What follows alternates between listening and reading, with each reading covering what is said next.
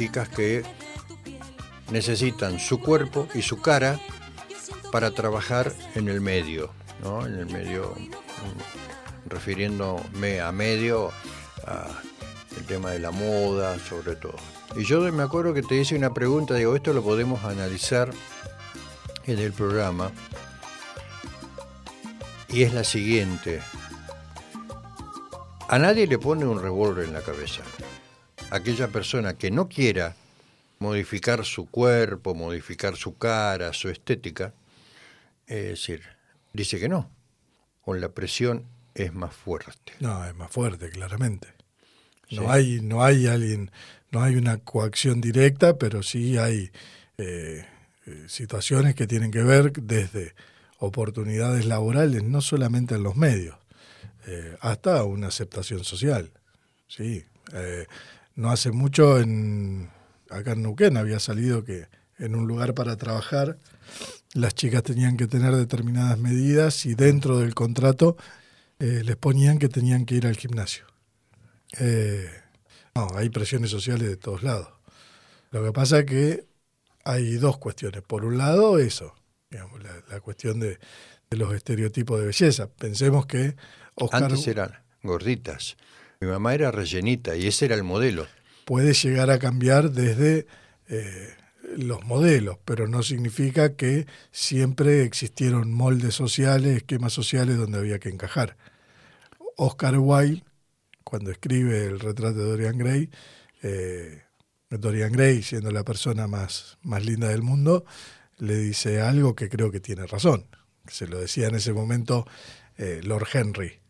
Eh, mientras seas joven y lindo vas a poder hacer lo que quieras. Bueno, eso no cambió mucho en la sociedad.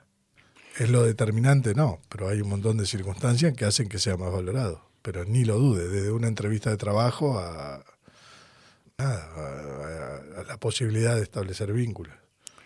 Eh, a vos que te gusta el cine, los modelos, poner así, o estereotipos, la década del 60, ponerle 70, en Italia, Sofía Loren, Ornella Muti, en Francia, Brigitte Bardot, eh, en Italia era Mellina lo de Brigia, en Argentina Isabel Sarli. Eh, y eso no se discutía. Y nadie decía achicate las lolas o, no era así la cosa. Y ahora es como que, bueno, eso también dio pie a... No, pero era otro estereotipo. Con el modelo pero había presión para hacer así también. el modelo, ¿sí? Sí, claro. Pero era, era más natural, con curvas, la mujer con curvas. Está bien, pero el que no llegaba a esas curvas eh, buscaba recetas para, para llegar. O sea, que haya cambiado el modelo no significa que no hayan existido un modelo de belleza. De hecho, la ropa, hay un, hay informe muy interesante tomando la idea de, los cuerpos eh, dóciles de, Foucault, donde habla de la evolución de la ropa como eh, encorsetamiento del cuerpo a través de cierta subjetividad. Digamos, a lo largo de la historia siempre estuvieron los estereotipos. Lo que pasa es que acá la variable que se agrega es la, la, imprudencia o la responsabilidad del médico. Que hay algo llamativo que cuando escuché al presidente de la Asociación de Cirujanos de, Buenos Aires, nos dice que hay una, obviamente está la especialización en cirugía estética, pero no es obligación para operar. ¿Qué significa? Ahí, lo explicaban. O sea, no está infringiendo la ley, pero sí es una irresponsabilidad, porque es médico y está habilitado para hacer cirugía plástica, pero sin tener la capacitación que implica ser cirujano plástico. Lo mismo con la cirugía. Mm. Un médico está habilitado para realizar una cirugía, pero claramente no tiene las capacidades o la idoneidad que de alguien que se preparó para eso exclusivamente. Eso me llamó la atención, digamos. Ahora, vos fíjate que en, ese, en esos estereotipos, por decir así, o, esa forma natural, incluso en, toda, eh, en todo el arte de la historia de la humanidad, es decir, la mujer no es, no es flaquita. Biológicamente, se hizo un estudio hace muchos años, lo hizo un equipo de psiquiatras en el Hospital de Nueva York, hicieron un, estudio sobre 10.000 mujeres y eh, bioantropométrico, se dice, creo, ¿no? Mm. Sí, sí, las dimensiones del cuerpo, eh, por decir así un número, ¿no? Que solamente 4 de cada 100 mujeres son un, flaquitas, un palito. El resto, 90, ponele, 60, 95, 100. Cuerpo de guitarra, ¿no? Que eso es lo biológicamente natural. Ahora, cuando se comenzó, porque fue todo el surgimiento, creo que lo hablamos alguna vez, el surgimiento de, comenzó con la famosa modelo Twiggy, ¿te acordás? ¿No?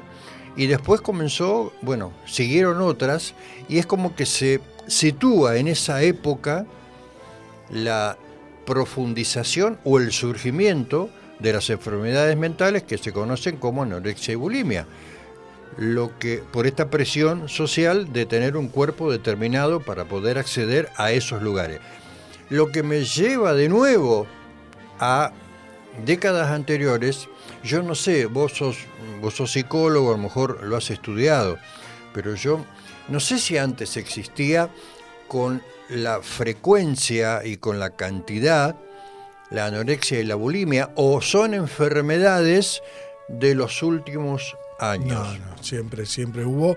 Se acrecienta desde la distorsión de la imagen, pero eh, hay muchos autores, sobre todo eh, André Green, que, estudió mucho también desde la obra de Freud y Lacan, y, plantean que tanto la anorexia como la bulimia son entran en el encuadre de las de las histerias que planteaba Freud como caminos posibles. Eh, no, no es nuevo, lo que es nuevo es la denominación, si se quiere. Pero en el fondo, más allá de esa presión, hay sí, sí, una, es una, una conformación de síntomas que, que, es el mismo camino que cualquier represión. Eh, lo que pasa es que, yo insisto con esto, eh, el problema no es el cuerpo que se tiene, sino las repercusiones que tienen desde afuera. eso es lo, más terrible. Digo, que a vos te obliguen a tener determinado tipo de cuerpo para, eh, para trabajar y es complicado. Eh, ¿Vos te acordás lo que, lo que hablamos? No sé si sirve la comparación. Yo me independicé muy chico, me fui a mi casa y anduve por lugares, estuve metido en lugares donde eh, el alcohol, la droga. Y vos sabés que a mí nunca me llamó ni el alcohol ni la droga. Eh, y sin embargo, en los lugares donde uno se movía, o en los boliches, cuando era DJ, ahora DJ antes llamaba DJ, eh, era el lugar propicio. Por eso yo que te preguntaba si vos o estás flojo de papeles, por decir así, que sos débil, porque después Silvina Luna planteaba rellenarse la cola cuando a lo mejor no lo necesitaba. ¿no? Es decir, si la presión, si uno dice, no, mira, yo no entro en esta, no quiero, no quiero. Es decir, eh, eh, por eso te ponía el ejemplo de la pistola en la cabeza. ¿Quién te obliga? Vamos a decir, la presión social. Bueno, pero ¿hasta qué punto está la propia personalidad de cada uno? Es uno de los factores. Hay, eso técnicamente se Uno de los factores, la presión social. Sí. Bien. ¿Y? Hay. Técnicamente eso se llama influencia social. Sí. La influencia social se da por obediencia o por conformidad. En la obediencia es diferente porque hay alguien que emite un mensaje que tiene legitimidad y por eso se actúa. En la conformidad hay diferentes factores que hacen que una persona ceda sus conductas, sus actitudes para ser parte de algo. Y ahí tenés, por un lado...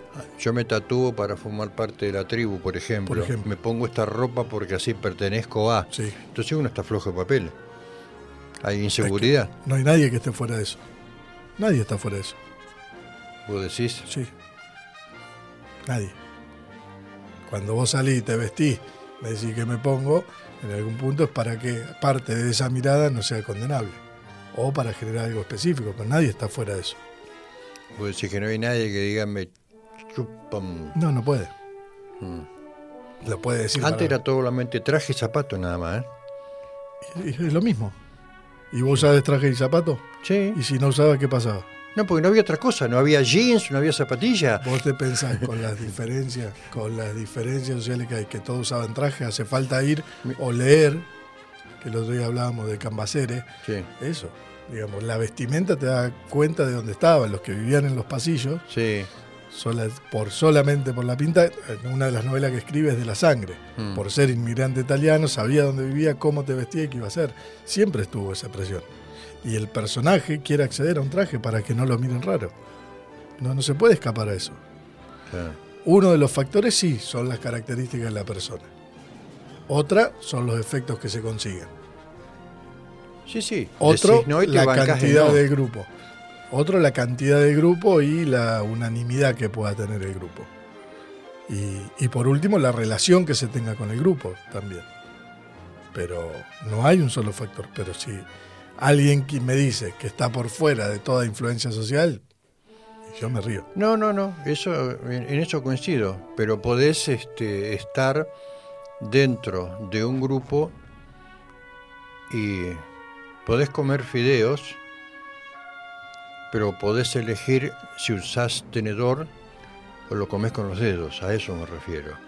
O sea, vos tenés la opción, porque si no estamos en el horno, somos todos, viste, eh, objetitos que hay que hacer lo que hacen los demás.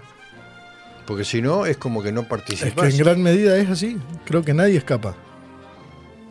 Uno se hace la idea de que sí, elijo, voy en contra. Mentira.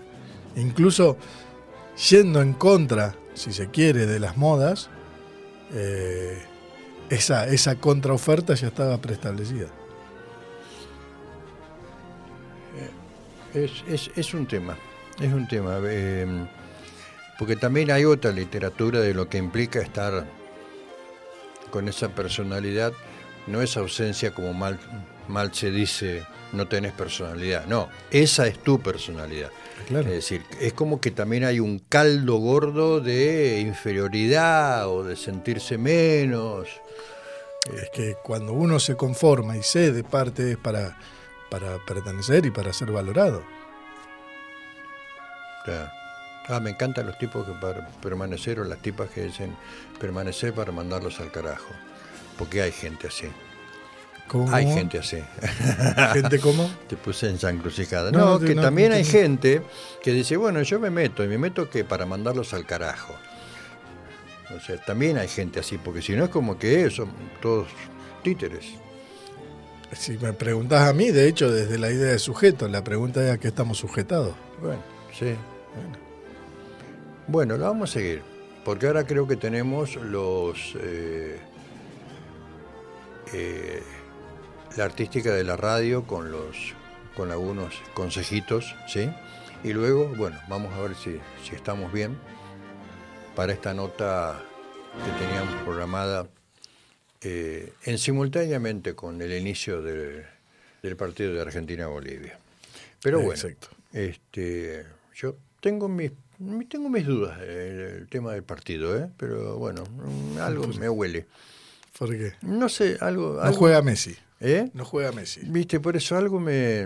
Bueno, pero hay veces que no ha jugado y, se ha ganado. Pero bueno, lo charlamos después. Lucho, vamos a las tandas, como dirías vos, y ya volvemos. Bien, continuamos acá en el Grito del Silencio. Estamos, disculpen la, demora, pero recién justamente nos acabamos de comunicar con, con, Guillermo Moreno, que lo llame en, breves minutos porque estaba en medio de una reunión. Así que las disculpas del caso, vieron que esta gente, bueno, está, en, y sobre todo en estos tiempos, ¿no? Donde dentro de poquito tienen que resolver temas, temas grosos.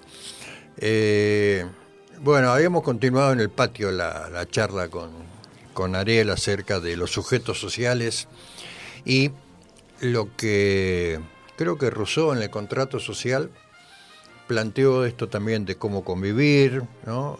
Y después también Freud en eh, el malestar en la cultura, creo que plantea que nosotros cedemos cosas para poder pertenecer o estar dentro del grupo, ¿no? Eh, de hecho, Freud en Malestar en la Cultura dice que habría que volver a la idea de un ser natural. Sí. Bueno, pero no existe.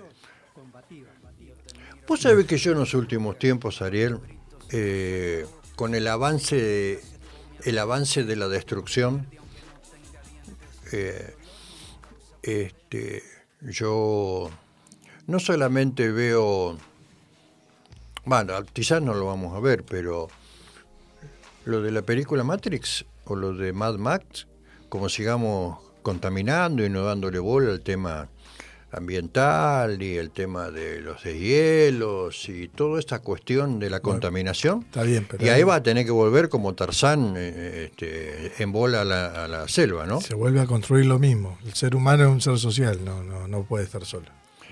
Hay teorías que, que dicen que fueron que, que, no es así y que se tuvo que juntar obligado para enfrentar los viejos la vieja, en la prehistoria, los seres humanos se tuvieron que unir para poder cazar y todo eso. ¿Y eso fue lo que los motivó para ser sociales? ¿Puede ser? ¿Qué sé yo? Yo creo que... el medio, había que luchar contra el medio, entonces no se podía matar un gliptodonte o, y había que hacerlo entre varios. No, pero pensemos en, si nombraste película, si yo te digo la el coprotagonista de Náufrago de Tom Hanks, eh, ¿Quién es? Eh, sí, la pelota. La pelota, bueno, porque hay una necesidad social que, que de Wilson. pero él ya viene, pero él ya viene de un contexto social, claro. Y necesita a alguien, aunque sea, es más, arriesga su vida para salvar a Wilson, que en realidad era una pelota. Claro. Pero vos supiste de gente que por una circunstancia o bebés que que se criaron solos en la selva sin contacto humano y no sabían ni no tenían ni idioma. ¿Viste qué pasó? Es poco. Esos son llamados los... Los hermanitos Los niños ferales. Los niños, sí. El primer caso es el del salvaje de Aveyron, en Francia. Eh, sí, pero son los mismos. Justamente el ser humano es social porque es una de las pocas especies que no puede sobrevivir solo. si dejamos un bebé abandonado, no sé cuánto tiempo podría sobrevivir. Es que el humano es el más indefenso de los animales. Los animales tienen otra cosa, ¿viste? Pueden, ¿viste? Eh, pero está la, parte de la constitución subjetiva también. Se han hecho experimentos con eso, o sea, no. Sí, no hay discusión. Entonces, si necesitamos del otro, la construcción es inevitable. Sí. Bueno, Blecher habla de, de, de, volver la psicología, el ser humano a la centralidad y el ser humano concreto, real, histórico no, no, no se puede. Después la otra película que ejemplifica eso, que está basada en un caso real, es Into the Wild, que la dirige Sean Penn, creo que es la primera que dirige, eh, que es el caso de este, de este joven de Estados Unidos que dice me cansé del sistema, está todo mal, y se va a vivir a Alaska. Intenta ir a vivirse a Alaska, no voy a contar el final, pero mírenla, una joya, con música de Eddie Vedder, toda la película.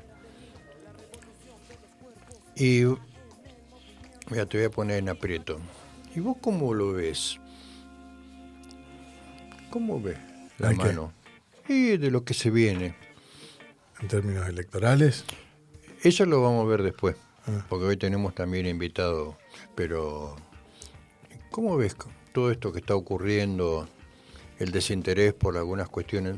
Por ahí los chicos no tanto, ¿no? Están metiéndose un poco más, pero... Eh, ¿No sentís vos como que hay, bueno, a mí no me va a tocar, esto va a ocurrir en 50 años, este, no, no, que se encarguen los demás, porque a mí nadie me arregló el tema y yo tuve que heredar este mundo así. Así que que los que vengan se arreglen. en, el mundo, yo. En el mundo hay muchas cosas. Eh, hay, hay, mucha belleza, hay muchas cosas simples que, que funcionan, qué sé yo, cada vez se, se escribe más poesía. Y eso para mí es Pero eso no detiene la contaminación. No. A eso me refiero yo. ¿Cómo ves esto, esta cuestión? Vos que te manejás con chicos, con estudiantes. Hay una bueno, hablaba, Morín hablaba de una conciencia planetaria.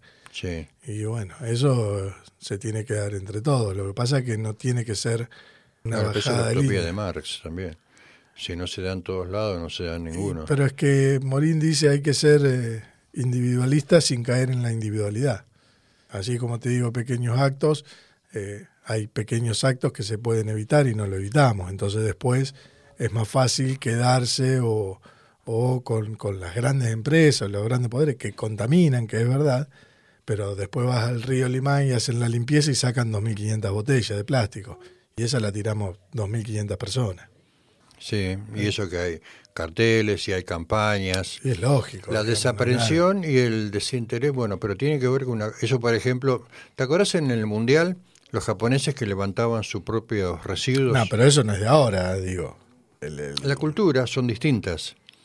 El riachuelo hace que está así. no, el riachuelo sí es una cloaca, pero digo que tiene que ver ahí lo cultural. O sea, es como que... Tomar conciencia que somos parte, él dice, hay una tríada que es eh, individuo, sociedad y especie. Si no tomamos conciencia que somos parte de una especie que es mucha más amplia de nuestro círculo, bueno, ese es el problema. Y el tema es que es porque somos una, una no sé si llamar generaciones nuevas en Argentina, para situarnos acá, y los otros tienen miles de años de cultura y tradición, que por eso son así. Pero no es el único lugar donde pasa. ¿eh? ¿Qué sé yo? En el río Sena, esto de las botellas está. De hecho, eh, tuvieron que cerrarlo para sacar. No, eh, no, sí. Y el Támesis también. uno podría decir, Pero estaba hablando de Europa, yo hablo de Oriente, es como que es otra cultura, ¿no? Y puede ser ahí, no sabría decirte. Pero digo, uno muchas veces toma el modelo europeo, dice Francia, y, y bueno, estamos hablando del Sena, que nada, uno se lo imagina idealizado comiendo un quesito y tomando un vino ahí al lado y, no. Por abajo pasa el Sena en la Torre Eiffel. Me acuerdo el, la Torre Eiffel, la Torre Saint-Met du Haut-en-Bas, un vuelo a Saint Puri, monté, il faut payer tous les millions que la coûté. Me acuerdo cuando eh, aprendía francés, porque de renegado que era, todo el mundo en la escuela aprendía inglés, yo quería francés. Pero de todas maneras, de todas maneras, esto que estás hablando vos, de la gente de mierda, porque algunos llaman desaprensivos por ser delicados. La gente que tira pañales, la gente que tira botellas, no le importa si alguien se, se lastima. Eh, tiene que ver con una... O sea, ¿por qué se llegó a ese grado de desaprensión? ¿no? O no me importa nada, porque algunos dicen, bueno, eh, esto tiene, un, tiene una época, ¿podemos contextualizarlo en una época? La cultura nuestra, así, de no me importa nada, o es... Antes no había internet, así que no sabíamos lo que pasaba en Francia, un suponer, ¿no? En, el Sena o en el Támesis en Londres. Acá, o sea, vos que venís de, de una gran ciudad como es Rosario, eh, ¿podemos poner una fecha de decir por qué somos tan desaprensivos? ¿A vos qué te gusta la historia? ¿Éramos así antes, no? Yo creo que sí, en esto de la sociedad, del cuidado, sí, sí. Pero ahí sí, te digo, hasta en pueblos pequeños, que te tiraban la basura al lado para, para no sacarla, sí. Sí, es, eh, lo que pasa es que eso se, se acrecienta en, eh, en esta idea de, del sálvese quien pueda, del ser empresario de uno mismo, de la exacerbación de la individualidad. Eh, esas son cuestiones que, que, se... Bueno, eso se llama en la época de Menem. Se aceleran. ¿no? La profundización. Y... y los libros de autoayuda, Salvate vos. Sí, década del 90 se instala culturalmente y después eh, Internet esto lo, lo... ¿Te acordás de una... Lo acelera. Una autora, Louis Hay, curate el cáncer vos mismo. Sí. Toda la cultura individual. Este... Bueno, vamos a intentar comunicarnos con Lucho. Eh, vamos a intentar eh, vamos a intentar, este, si me das una pausita mm, musical, eh, voy, a, voy a, contarles a ustedes que los temas que escuchamos, eh, el de Fito Paz está interpretado por Karina en vivo en una reunión de, de amigos y demás. Y después escuchamos una melodía cantada por Audrey Hepburn, de la famosa película Desayuno en Tiffany, una de las, de las este, románticas películas este, con George Pepper, el de Brigada A, ¿te acuerdas? Sí. Eh, bien, vamos, vamos a mandar un poquito de música mientras intentamos comunicarnos telefónicamente con Guillermo Moreno. Ya volvemos.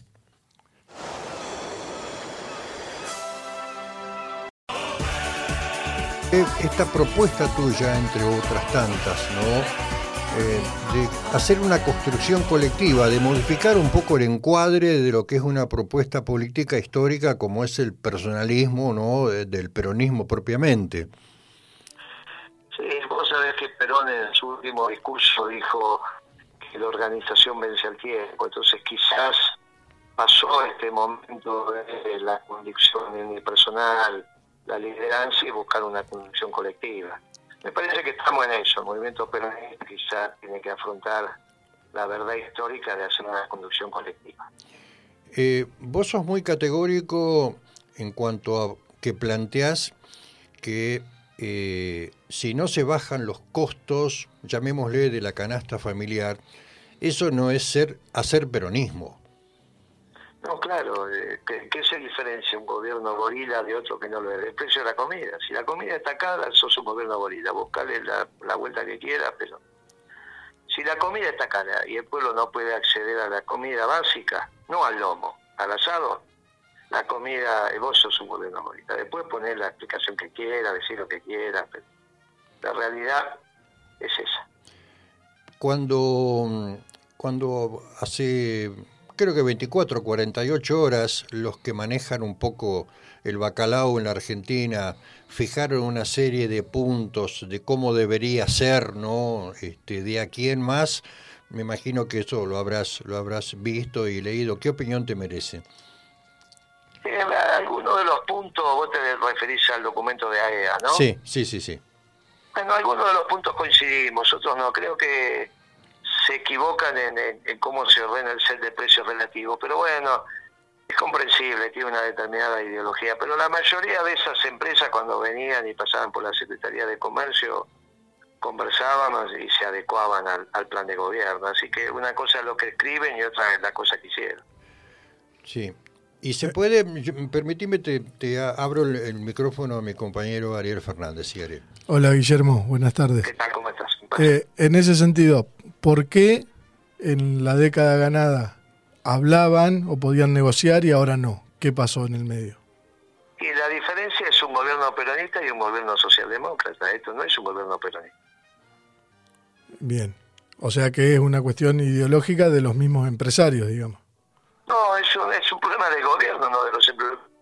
Que vos, que gobierne la socialdemocracia. Bueno, este es el gobierno de la socialdemocracia. Tercer gobierno que fracasa en Argentina socialdemócrata, el primero de Alfonsín, el segundo de la Rúa y este de Alberto y Cristina. No son peronistas, no es gobierno peronista, ¿qué vas? ¿Y cómo, cómo se hace para inyectarle peronismo? Y ahora ya está, ¿de qué le va a inyectar? Ya tenía la posibilidad de bajar la comida. Se lo dije a Malena Galmarini, tomaron otra decisión. A mí me parece que la cosa está. Eh, pueden hacer lo que quieran, pero si vos no bajás el precio de la comida, todo lo que vas a hacer se termina cuando van a comprar la comida. Vos vas a comprar la comida, tenés que comprar una banana, dos naranjas, dos papas, un bife, bueno, así, así no se hacían las compras en Argentina, dos huevos.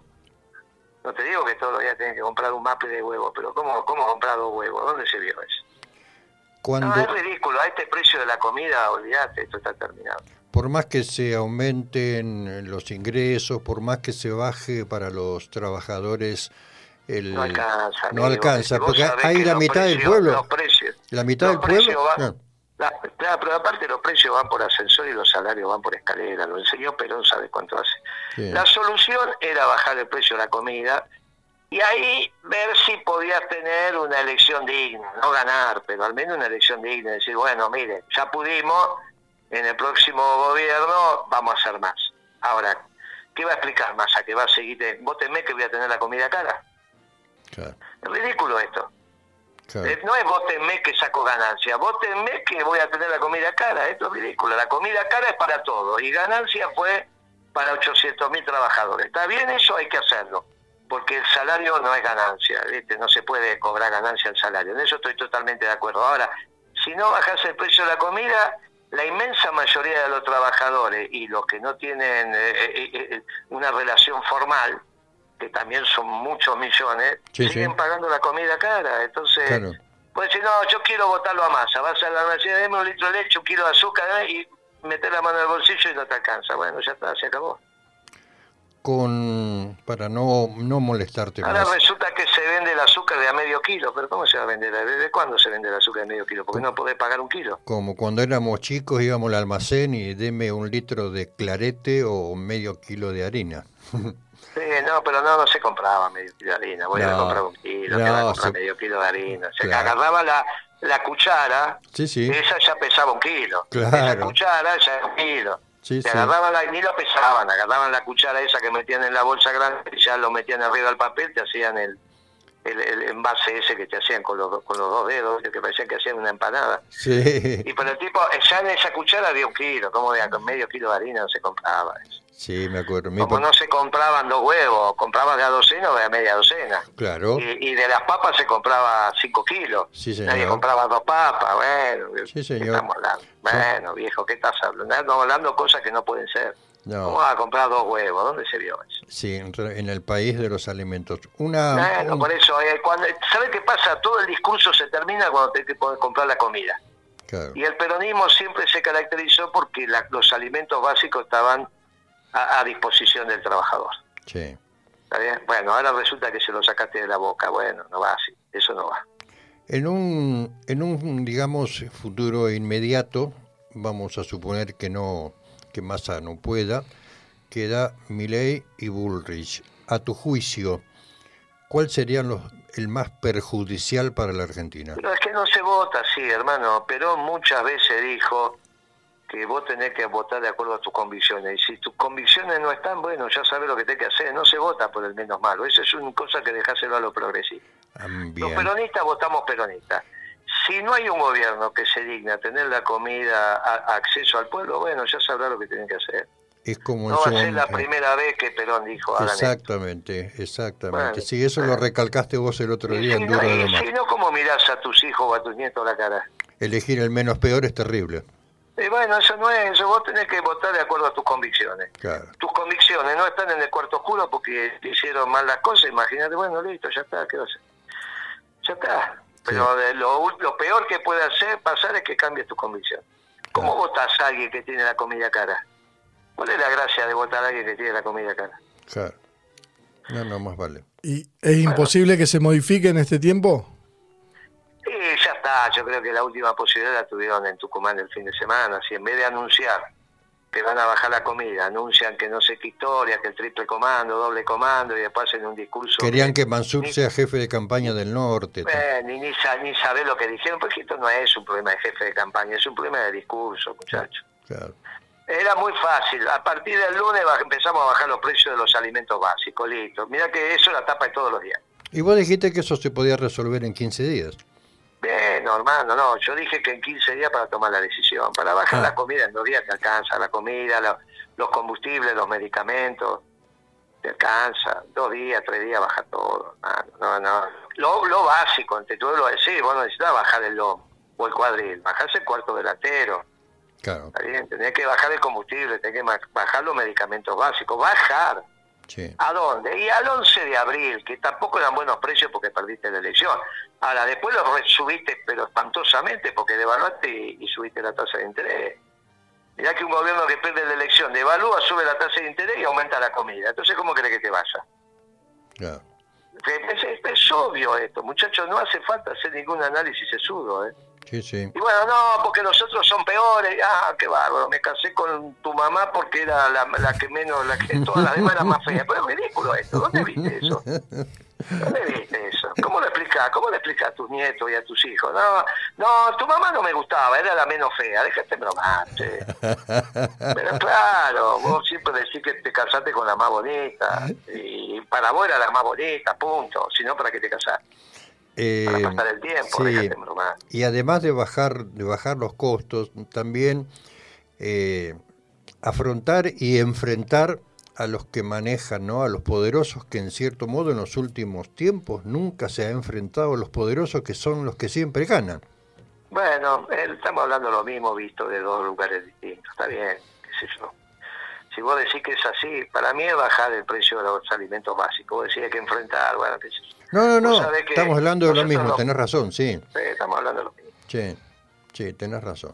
Guillermo, eh, ha sido muy gentil, somos una modesta radio cooperativa de, acá de Neuquén, Radio Megafón. El agradecimiento y bueno, ojalá, ojalá que este, que este tono de desaliento que me parece que tenemos ambos eh, en No, de realismo, no, no es desaliento, estoy trabajando y vos también. No es desaliento. No, no, es la realidad la única verdad. Si los tres te plantean la comida acá, son los tres boletas que te diga. Ahora, si alguno te plantea la comida barata, veremos, pero no, obviamente que Burley no te lo va a plantear, Mirei tampoco. Massa era el que te lo podía plantear y no lo planteó, bueno, qué sé yo.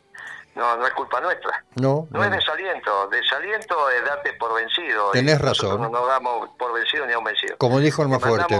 Ya que son Neuquén, le mandamos un, un abrazo grande a Robles, a Gaby Robles y a todos los compañeros que están trabajando ahí en Principio y Valores. Y, y mira, siempre que llovió paró, así que tranquilo. Hay que hacer lo que hay que hacer, porque lo peor que te puede pasar en tu vida es no hacer lo que hay que hacer. Exactamente. Así que nosotros de, cara al sol, caminando como siempre. Te mando un abrazo y un saludo a todos los oyentes. Gracias, Guillermo. Que estés bien. ¿eh? Un abrazo y muy gentil. hasta, luego, hasta luego. Hasta luego. Bien. Eh, más clarito, echale agua, decía mi, me gustó la metáfora de la, de la madre. ¿Cómo le explico? Me casé con tu mamá. Claro, porque él tiene esa, esa costumbre, ¿no? De, poner, digamos, en sencillo, ¿no? De hablar, de hablar en claro. Pero es terminante. Esto lo da como por terminado, salvo que dice que, bueno, que si llega a haber una medida antes de octubre de bajar la comida. Sí, yo. Bueno, los productos de la Algunos acuerdos están, yo no sé o sea, obviamente entiendo y lo, hemos charlado ya, mm. que por ahí las condiciones no son las mismas, pero que se puede, se puede. De hecho, el otro día leíamos que hay algunos acuerdos con empresas que tienen una llegada masiva, por ahí no sé si tanto en, el, en las provincias, eh, que no sean Buenos Aires, pero bueno, eh, me parece que saben que el camino es ese. Eh, Ahora, esto es la propia lógica y lógica del capital que socava sus propias bases. Es decir, este, porque si vos exprimís, exprimís, exprimís, después no tenés a quién vender. Obviamente que a lo mejor no te interesa vender a quienes te rodean directamente, sino que lo podés vender mucho mejor afuera, que es un poco esto de, ¿no? de vender los commodities, de exportar, pero eh, ¿quién te, el obrero que te trabaja, el que te pega un ladrillo, el que va a atender al hospital, si vos no lo tenés mal, si vos no lo, tenés mal, mejor dicho, en algún momento se te viene abajo. Esas son las propias, la, ilógica ¿no? del capital que, está apoyado en barro. Es decir, eso a veces me costó tanto entenderlo y creo que todavía no lo entiendo.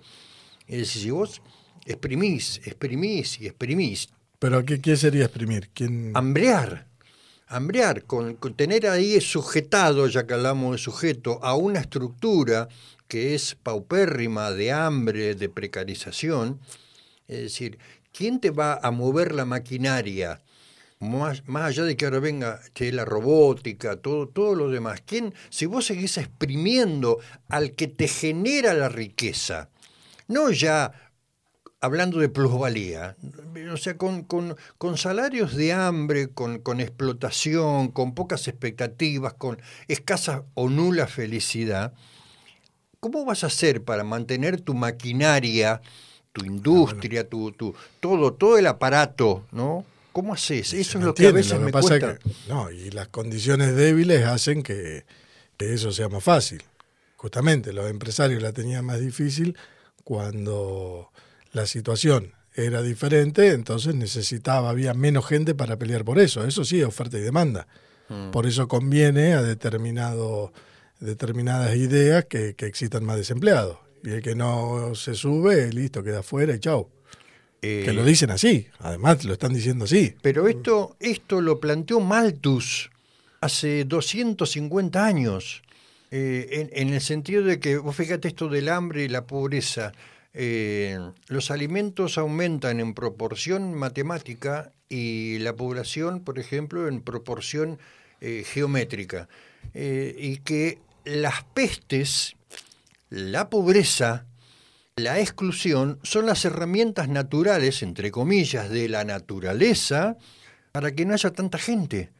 Después lo toma Rockefeller, después lo, o sea, es como que tiene que haber menos, tiene que haber menos gente. Esto vos lo sabés, tiene que haber menos gente. No, yo no lo sé, yo no creo que tenga que haber menos gente. No, pero el planteo de ellos... por eso es selectivo, el que queda fuera queda fuera, pero lo están planteando así. Pero el que... El tema es que el, que el que está más o menos parado piensa que nunca va a ser él el que queda fuera. Ese es el problema. Pero en su momento, el sálvese quien pueda, vos vas a tener al vecino que a lo mejor no tiene y va a venir a partirte la cabeza porque tiene hambre. Por eso. Es decir, y, es, y eso, eso es lo que temo. Bueno, es la propuesta, lo están diciendo así. Mi ley lo dice abiertamente. Y entonces voy a vender un riñón. El que queda afuera, queda afuera, lo lamento. Claro. Bien, para seguirlo charlando eso. Eh, ¿Podemos pasar directamente? Porque me parece que no vamos a tener Sí, no vamos a tener mucho, mucho tiempo y el otro día no, lo pudimos hacer, ¿no? ¿Qué trajiste vos? Eh, Lucho, ¿qué tenemos? Un cacho de cultura, ¿no? Vamos a presentarlo como corresponde. Dale. Los libros muerden. Los libros muerden. Te abren el cerebro.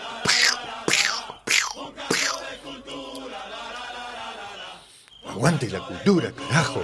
Desde mientras tal vez haya. Eh, bueno, te dije que, que este libro, no sé cuántas personas lo pueden llegar Ah, la pasada lo dijiste, que había tres personas que lo tenían. Sí, es un libro Una era vos, tu ocho yo, tu otro yo y el subconsciente. No, en Córdoba seguro que sí, mucho, por ahí en Buenos Aires. No sé si este específicamente. Eh, el autor que traigo es eh, muy importante para mí falleció eh, en el 2015, eh, pero fue mi primer editor. Fue la, primera persona que leyó algo mío y dijo, quiero publicarlo, en una editorial que era hermosísima, Llanto de Mudo, de Córdoba. Eh, y, y él era un grandísimo artista, gran poeta y sobre todo gran creador de, cómics, de, historietas y demás, que es Diego Cortés. Eh, Diego Cortés fundó Llanto de Mudo y, en uno de, los libros que me mandó de él está este que es una especie de compendio de su poesía. Cuando el libro se, había vendido, eh, se comunica conmigo y me dice si, quería hacer una segunda edición. Le dije que sí, que, necesitaba. Me dice, no, quédate tranquilo. Y bueno, y se demoraba. Demoraba, le digo, necesitas que te pase la plata del envío, no, tengo problema. Me dijo que no, que ya me lo iba a mandar eh, su hermana, que, él estaba con problemas de, salud. A los cuatro días me, manda un correo, me dice que, que ya lo había mandado. Y, y bueno, el libro, los libros tardaron, no sé, tres días en llegar y el día que llega la segunda edición eh, leo a María Teresa Andrueto que comentaba el fallecimiento de Diego, eh, el mismo día que había llegado el libro. Eh, lo vi una sola vez, más que amable, más que, apasionado por, por, las palabras y por difundir autores y autoras que, que no eran conocidos y que sabía que no iban a vender lo, que le permitía zafar. Eh, uno de los poemas que, quiero, que quiero compartir, por ahí tiene que ver un poco con esto, y después les digo de qué murió y les voy a mostrar la tapa del libro. No estoy loco. La cortina se mueve con el viento. Miro, no lloro. Hace mucho tiempo que no lloro. Nunca he estado loco, yo sé. Nunca he estado loco. No conozco la verdadera locura. Mírame bien. No conozco el verdadero dolor, no conozco el odio ni el miedo. Escribo desde mi estómago, escribo desde mi sangre. No sé qué es la locura. Corro, reviento contras, las heridas blancas de la pared, te creo, respiro, tiemblo. infinitamente solo, suavemente acompañado. No estoy loco, la locura nunca ha sido la voz, solo es la sangre, solo soy yo, mírame bien. En la sinceridad del dolor del frío, de la piel reseca, en la sinceridad del alcohol y la angustia, en la sinceridad del invierno y la soledad. Lo entiendo. La verdad, el mal, la libertad, todo se termina en el hambre, todo muere en el hambre. Todo termina en el hambre. Cuando me entero de la muerte, eh, se murió de, eh, de un paro cardíaco y problema en el corazón. Y lo primero que hago es ir a buscar su libro y veo el dibujo, que son dibujos de él. El primero una persona, que sobresale el corazón, y la contratapa una persona con un corazón de cabeza. Bueno, eh, eso era, era Diego Cortés, lo pueden buscar y, lo que puedan encontrar de llanto de mudo es, es una joya. ¿Lo podemos mostrar, Lucho? ¿Se ve? Ahí se, ve. ¿Sí? Bien. Esa es la tapa. Esa es la tapa, parece Van Gogh. Y la contratapa, que son dos, los dos dibujos de él, era un, era, era un genio dibujando y, y bueno, eh, un, gran gestor cultural y, amante de lo que hacía. Termina todo en el hambre, la vil necesidad. Este, yo, por más que Guillermo dice está bien, Pichón Riviera hablaba de la resistencia activa y la resistencia pasiva. La resistencia pasiva es el desaliento.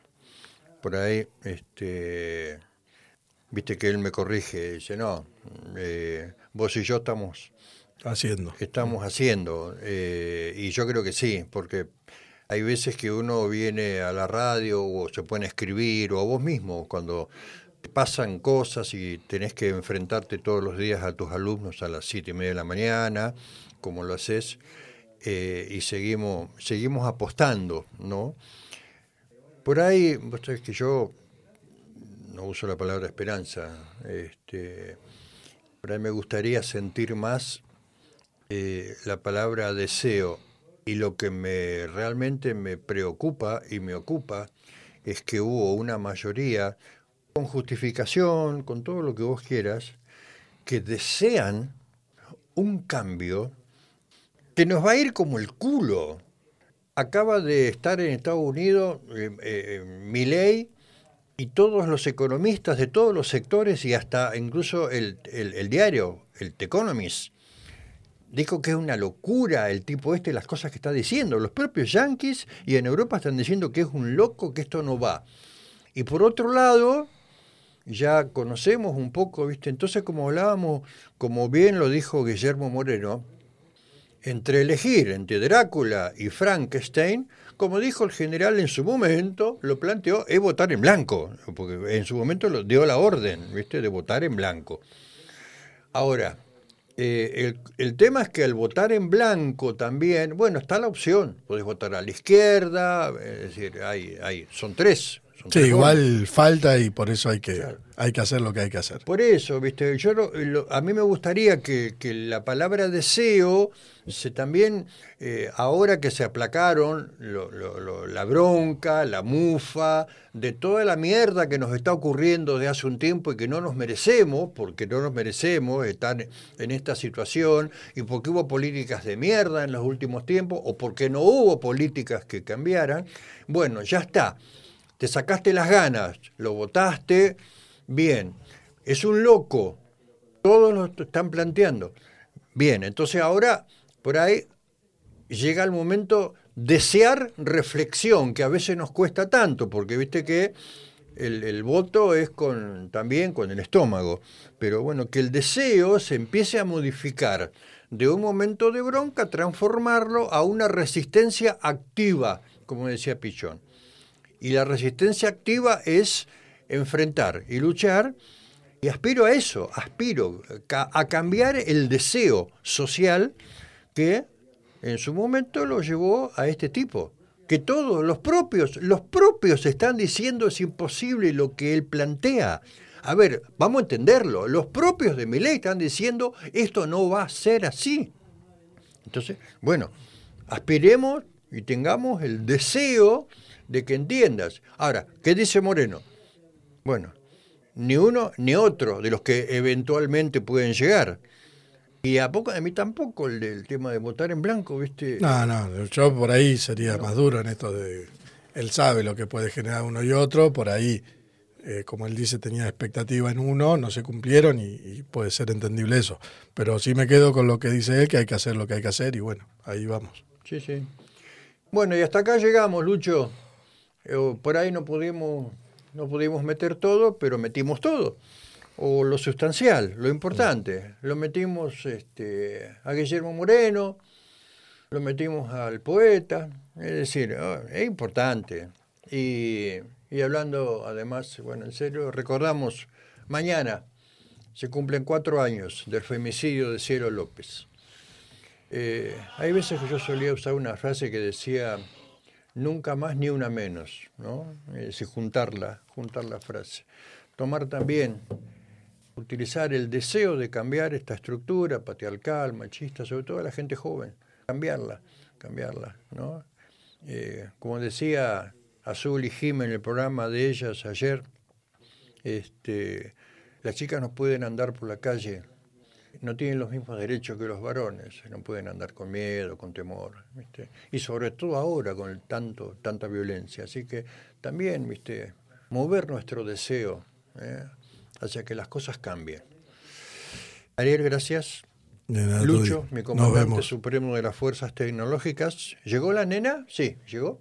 ¿Llegó la nena? Ah, muy bien. Ahora nuestro siguiente programa con ella, que habla de cosas tan, tan, tan profundas a lo mejor, y obviamente no, no dice tantas pavadas como uno. Que la pasen bien, nos reencontramos el propio martes acá, por Megafón, la radio combativa, la radio cooperativa, la radio comunitaria. Gracias, nos vemos. Bueno.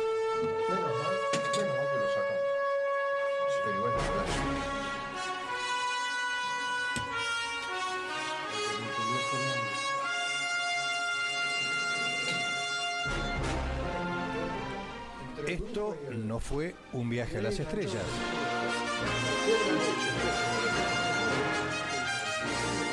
Aquí culmina el grito del silencio.